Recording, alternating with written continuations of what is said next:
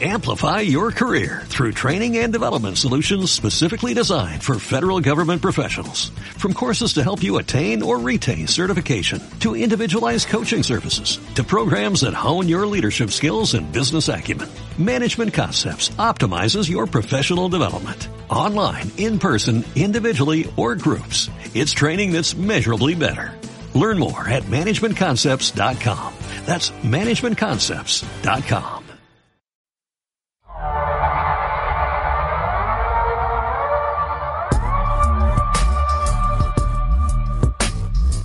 Bienvenidos al podcast Venezuela entendiendo a una narcodictadura.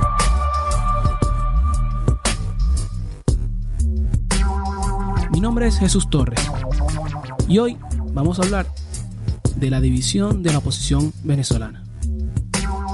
Vamos a hablar precisamente de este nuevo ex líder, como decía el periódico español ABC, Enrique Capriles, quien el pasado 7 de septiembre dedicó unas declaraciones al diario El País. En estas declaraciones, Capriles, que dio al, periodista Javier Lafuente, asume repentina y malamente que quiere volver a ser el líder de Venezuela. ¿Cómo, cómo se desvela esto? ¿Cómo, ¿Cómo sucede esto? Bueno, ya la mayoría lo sabe. Eh, luego de que el canciller de Erdogan lo dejara en la calle y desvelara que se reunió con él para acercar posturas con el dictador Nicolás Maduro, o acercar las posturas entre el dictador Nicolás Maduro y la oposición venezolana, representada solamente en Capriles. Y bueno, ya se podía ahí ver la estrategia. Capriles quiere estar en el foco y no le importa el precio que tenga que pagar. Por ello, de pronto, pasó a ser también opositor de Juan Guaidó, con una serie de críticas. Algunas tiene razón, pero le fallan las formas, claro. ¿Qué dijo Capriles al país? Vamos a analizar eh, cuatro puntos de, de, los que, en los que es preciso que, que haga énfasis. Primero, Capriles se felicita a sí mismo, o sea, el autobombo es, es brutal, se felicita a sí mismo por la liberación de Juan Requesens. En el transcurso de la, de la entrevista, publicada por el país y que recomiendo a todos que, que la lean, Capriles habla de, de sí mismo como líder, yo como líder, yo como líder, todo líder debe, y bueno, una serie de, de argumentos siempre poniéndose como líder. O sea, la, la, idea de Capriles de venderse la tenía muy clara antes de comenzar eh, esta conversación con, con, Javier Lafuente. Se felicita por la liberación de Juan Requesens y asume, asume él que es responsable de, de esto. Es una cualidad que tiene el dictador Nicolás Maduro de regar un poco de migajas para este tipo de, de, aves que se conforman con poco y luego asumen, como lo hizo por cierto Claudio Fermín, quien también fue un líder de la oposición venezolana, solo que muchos años antes fue alcalde de, Caracas y fue candidato a presidente. Y bueno, Claudio también se autofelicitaba por la liberación del vicepresidente de la Asamblea Nacional hace, hace unos meses. Eh, es, lo, es lo que tiene Maduro para rescatar a, a líderes quienes fueron líderes y, tienen esa, ese problema allí de, querer figurar repentinamente o, darse una segunda vida, yo no sé.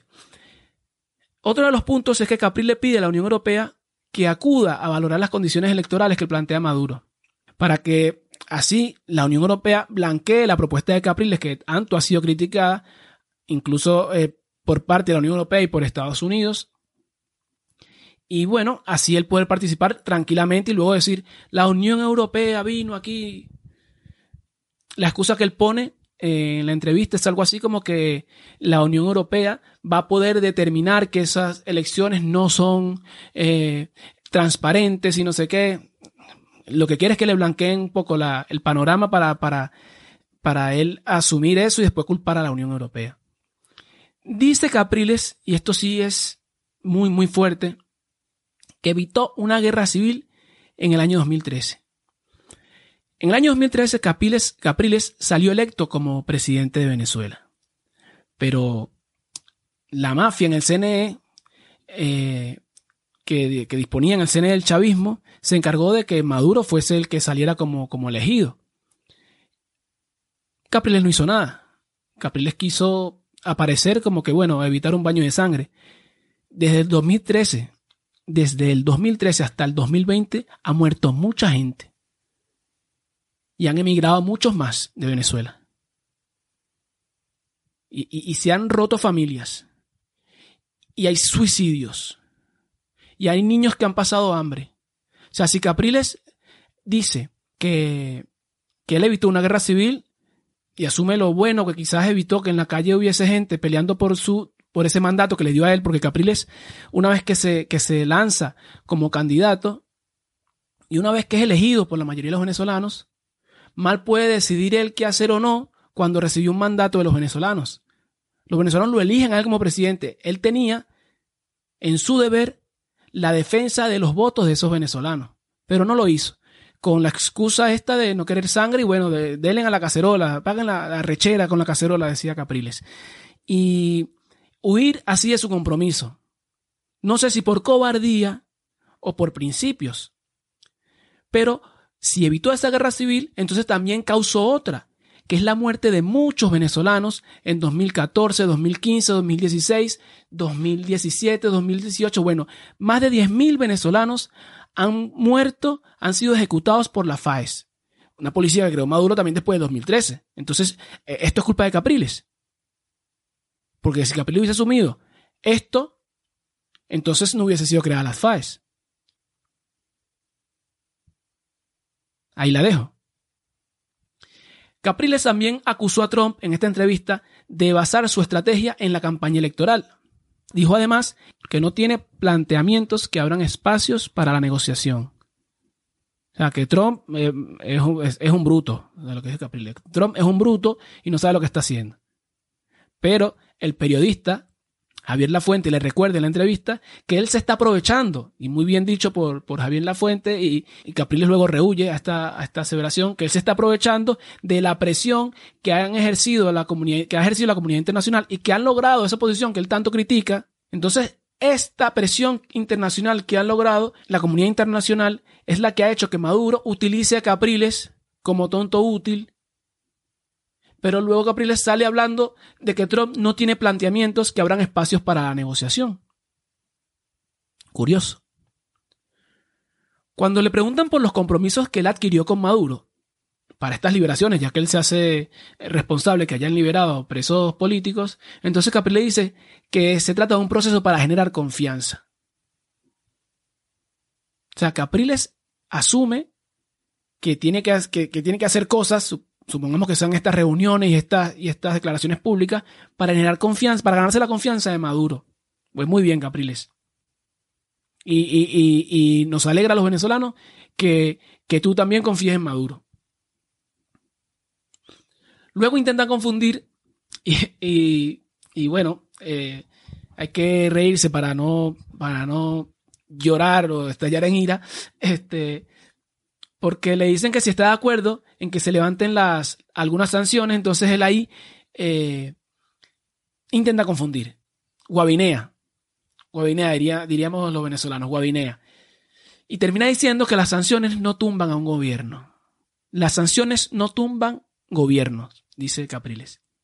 Y dice que él además ha hablado con amigos de Estados Unidos para que las evalúen. Es decir, Capriles asume públicamente que está hablando en nombre de la oposición para que evalúen las sanciones y las quiten. Y por eso él está ejerciendo este cabildeo a favor de Nicolás Maduro. O sea, Maduro tiene a Capriles de, ejerciendo eh, labores de cabildeo con personas allegadas al gobierno de Trump, según dice él en, en esta entrevista. Además, expresa Capriles que la Asamblea Nacional se le acabó el periodo. Sobre esto, yo hablé con Carlos Ramírez, y es, el primer invitado que quiero que escuchen, abogado venezolano, constitucionalista, conocido como Doctor Ley. Vamos a escuchar lo que dice el doctor Carlos Ramírez. Eh, habría que partir del hecho de que en Venezuela no hay legalidad alguna. Toda legalidad que se pueda utilizar tiene que irse construyendo sobre los hechos. Porque, como sabemos, ni siquiera la constitución que elaboró eh, el chavismo y publicó Chávez es, es una falsificación, una adulteración, además de que estuvo montada sobre la violación a la Constitución de 1961 Luego entonces eh, organizó una Asamblea Nacional Constituyente formada de manera fraudulenta con aquel proceso electoral en el cual con el 65% de los, de los resultados de los votos se autoadjudicó el 95% de la integración de, esa Asamblea Constituyente. Y así fue como formó la constitución que tenemos de la denominada bolivariana, que al poco tiempo de estar en vigencia, entonces él mismo dijo que estaba, que tenía, que le había mandado a hacer una, unas modificaciones porque tenía unos errores eh, de imprenta. Entonces tenemos ahí tres versiones de la constitución. Tenemos la que se sometió a votación para ver si se aprobaba o no.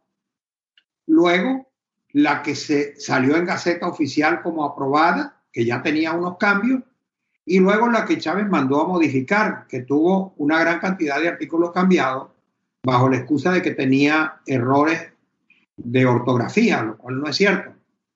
Entonces, ante esta situación sabemos que Venezuela no tiene, no tiene un Estado constitucional, porque además de esa circunstancia, tenemos una violación permanente de, de lo que la misma constitución establece. A la Asamblea Nacional, por ejemplo, la sustituyó con una nueva Asamblea Constituyente que no ha hecho ni, ninguna de las cosas que se refieren a hacer una nueva constitución.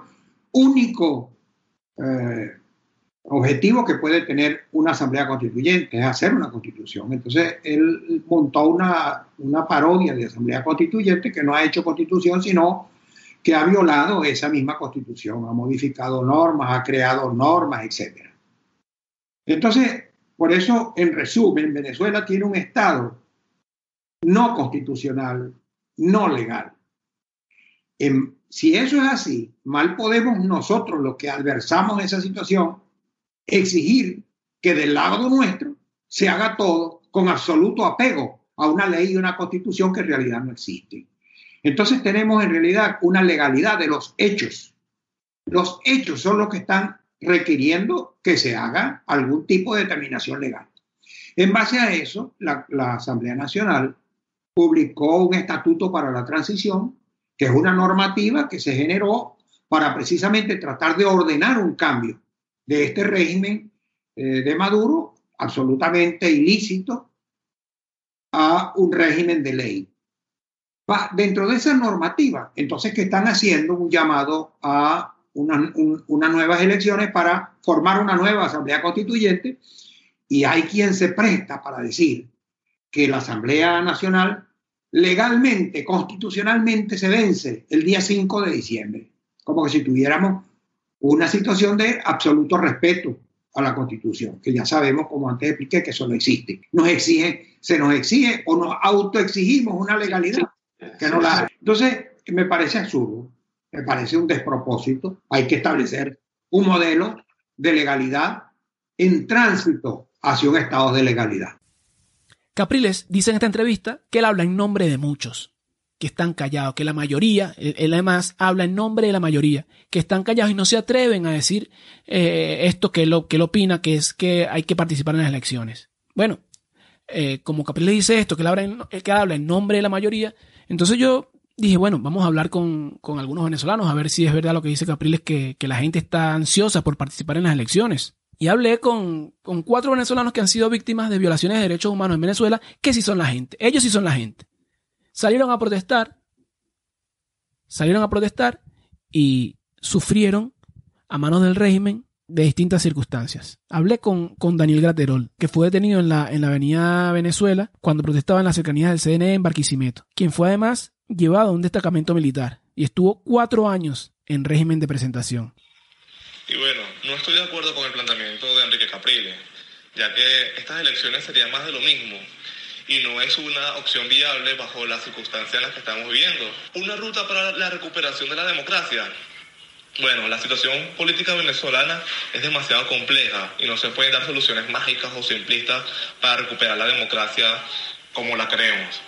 Pero sí te puedo asegurar que no la podemos hacer solo y que necesitamos apoyo de la comunidad internacional y sobre todo de un proceso en el que se pueda reflejar la recuperación de las libertades y las condiciones de vida de los venezolanos, que al final todos queremos esa parte de poder de verdad vivir en una nación donde tú sientas que tus derechos están garantizados. Las elecciones anunciadas para este año no cuentan con el respaldo o confianza de la mayoría de los venezolanos o de organismos internacionales. Y no solo es por la pandemia y las medidas de bioseguridad que ello conlleva, sino por la suma de irregularidades que se han presentado en Venezuela desde el 2013, elección de la cual a pesar de todas las irregularidades denunciadas y de la solicitud de auditoría Consejo Nacional Electoral, este nombra a Maduro como presidente de una manera veloz, obviando todas las denuncias y protestas ciudadanas. El tema electoral pierde credibilidad debido a la limitación de observadores internacionales y de mecanismos de Contraloría Ciudadana. Y su punto de inflexión llega después de las elecciones parlamentarias de 2015, cuando el gobierno hace todo tipo de jugadas políticas para realizar las elecciones a la Asamblea Nacional Constituyente en un formato desconocido para los venezolanos y de una manera inconstitucional. Luego de ello se realizaron las elecciones regionales y municipales con gran ventajismo a favor del partido del gobierno y innumerables irregularidades, lo que se vio reflejado en el nivel de abstención de participación. Las elecciones anunciadas para este año no generan confianza para la población y participar es seguirle el juego al gobierno. Así que esas elecciones no reflejan el sentimiento de cambio de una nación, sino en los últimos respiros de un régimen que de verdad está buscando cualquier cosa para mantenerse aún con vida. También hablé con Emmanuel Martínez, torturado también en las protestas del 2017. Escuchemos lo que me dice Emmanuel. Buenos días, mi nombre es Emmanuel Martínez, expreso de la dictadura Nicolás Maduro Moros. Fui detenido el 11 de abril en las adyacencias de un fuerte militar, acá le dicen zona número 12, antiguo Core 4. ¿Qué pienso de las elecciones planteadas por Nicolás Maduro? Que son un fraude. Se han demostrado que los últimos procesos electorales, desde el año 2017 hasta la fecha, son fraudes porque la empresa que le hace el mantenimiento al software CNL Smartmatic ha dicho que las cifras han sido adulteradas. De, uno, que pienso que son un fraude. Dos, que el ente rector no es confiable. Yo no confío ni siquiera en los nuevos rectores. No confío en la, en la vieja junta directiva, en los viejos rectores menos confío en los de ahorita.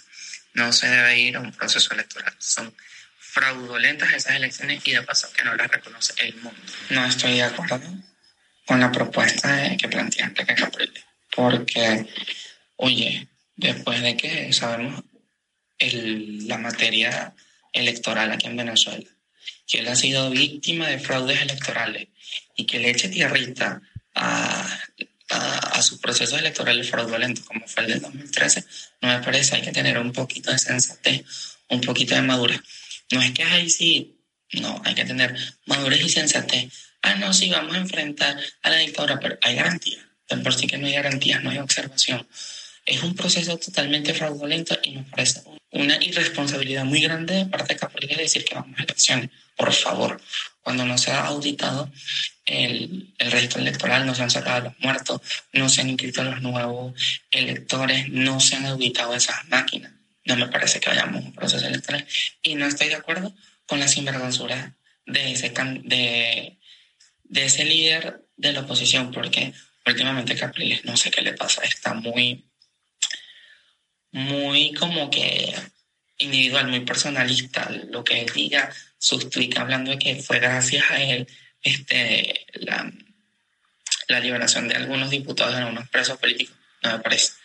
Siento que, como decimos nosotros los venezolanos, coloquialmente están viendo fuera el pero. Aquí el escenario que se debe abordar es el de la cooperación internacional, aprobar el TIAR y que seriamente la Asamblea Nacional asuma el papel en serio, porque tenemos gobierno interino, pero un gobierno interino que no se ven acciones, que no se ven literalmente, epa, sí, que todos afuera, afuera, afuera, presionando, presionando, pero internamente no se ven acciones.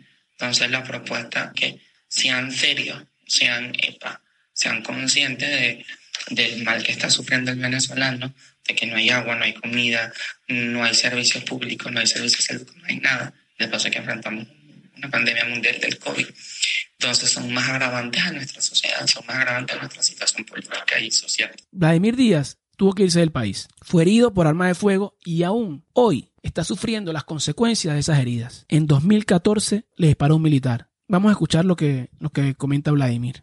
Pues bueno, como bien sabes, Jesús, el 2014 fue un año muy marcado por protestas en los movimientos estudiantiles y de jóvenes en general. Eh, como líder estudiantil estaba dirigiendo una masa de estudiantes que, que exigíamos eh, nuestros derechos, además del derecho a la, a la libertad de prensa, en el día precisamente que, que hacen este atentado contra la universidad y contra algunos líderes estudiantiles. Eh, ese día, el 11 de marzo del 2014, nos encontrábamos protestando por lo que fuera la libertad de prensa.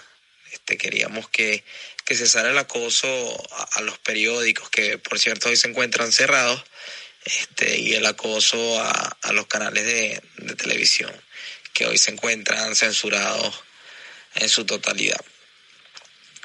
Y nada, fue un evento traumático. Entran las fuerzas represoras de, del gobierno, las fuerzas militares como lo son la Guardia Nacional, Policía Nacional y acompañadas por grupos terroristas que, que se encargan de, dispersar protestas.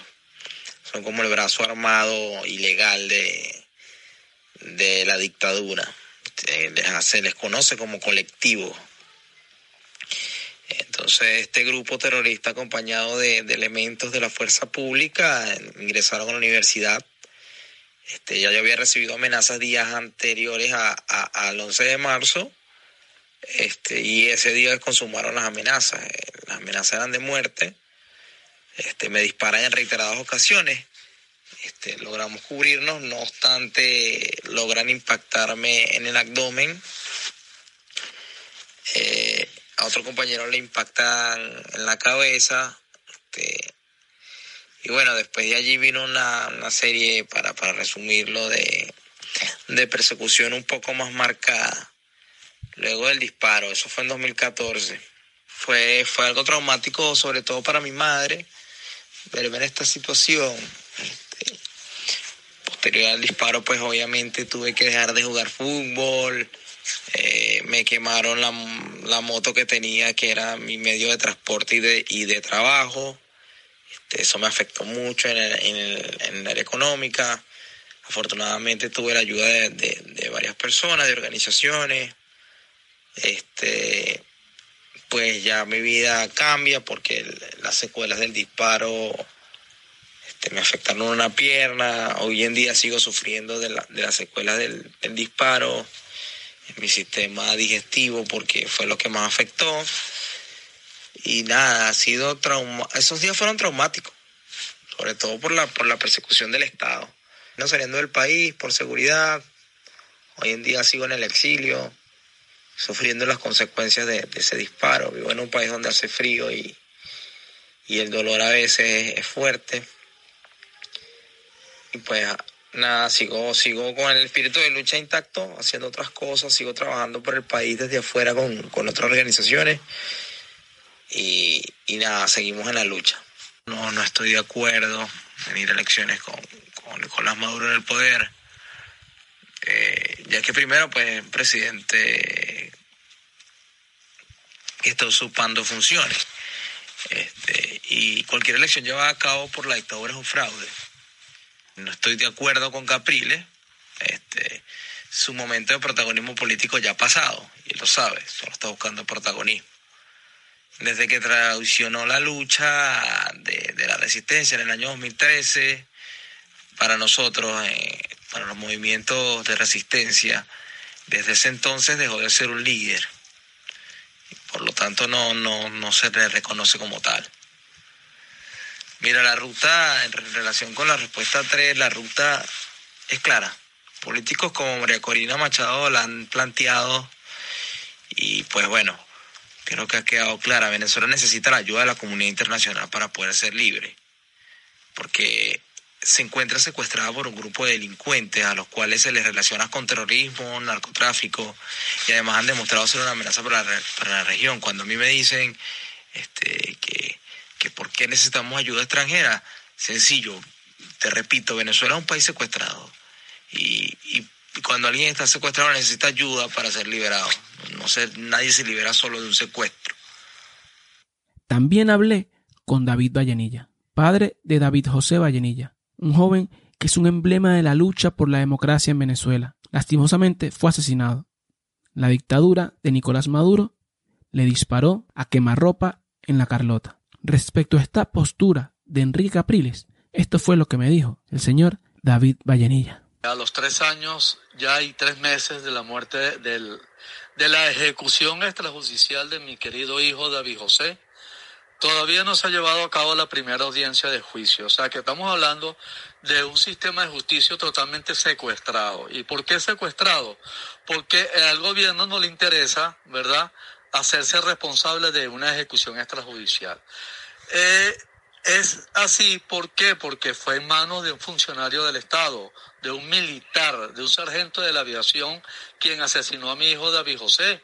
Entonces estamos hablando de un funcionario del Estado responsable de la muerte y por consiguiente responsable de eh, lo sucedido. Elecciones han habido muchas, pero todos estamos muy claros en que las condiciones de esas elecciones nunca han sido totalmente democráticas. Y no estoy en acuerdo en lo absoluto, en lo absoluto. Fíjate bien, los términos en los que se habla del régimen en Venezuela, ¿verdad? Se llama de una dictadura. Yo hago la siguiente reflexión. Dime qué dictadura ha salido de forma democrática. Eso es contradictorio y paradójico. ¿Verdad? Entonces no podemos hablar de una dictadura que salga una dictadura cuando estamos cuando eh, supuestamente va a ser a través de unas elecciones. Eso es algo totalmente absurdo. Lo he dicho desde hace mucho tiempo. Una dictadura no sale por votos. No sale por votos. Lamentablemente eso es así. Estamos hablando de un régimen totalitario, el cual tiene secuestrado todas las instituciones, ¿verdad? Que deberían funcionar en el país y estamos claros en que no funcionan. Por lo tanto, no existe salida a través del voto en un régimen dictatorial y mucho menos totalitario y narcotraficante. Este ha sido el cuarto episodio del podcast Venezuela entendiendo a una narcodictadura. Quiero también que compartan sus opiniones. Es importante opinar, es importante hablar, es importante sentirse libre de decir las cosas. No, no tenemos por qué sentir miedo. Capriles dice, por ejemplo, que él habla hoy en nombre de la mayoría de los venezolanos. Bueno, hay que opinar. Hay que opinar. Si está escuchando este podcast a través de iBox, pues deje sus comentarios. Si lo está escuchando a través de podcast de iTunes, también deje sus comentarios. Es importante comentar, es importante tener la libertad de hablar. Así no esté de acuerdo conmigo. Yo no estoy de acuerdo con Capriles y, y lo manifiesto. Estos venezolanos que han sido víctimas del régimen también lo han manifestado. No hay nada que pueda limitar nuestra libertad de hablar. Esto ha sido el podcast Venezuela entendiendo a un narcodictadura. Yo soy Jesús Torres. Hasta la próxima.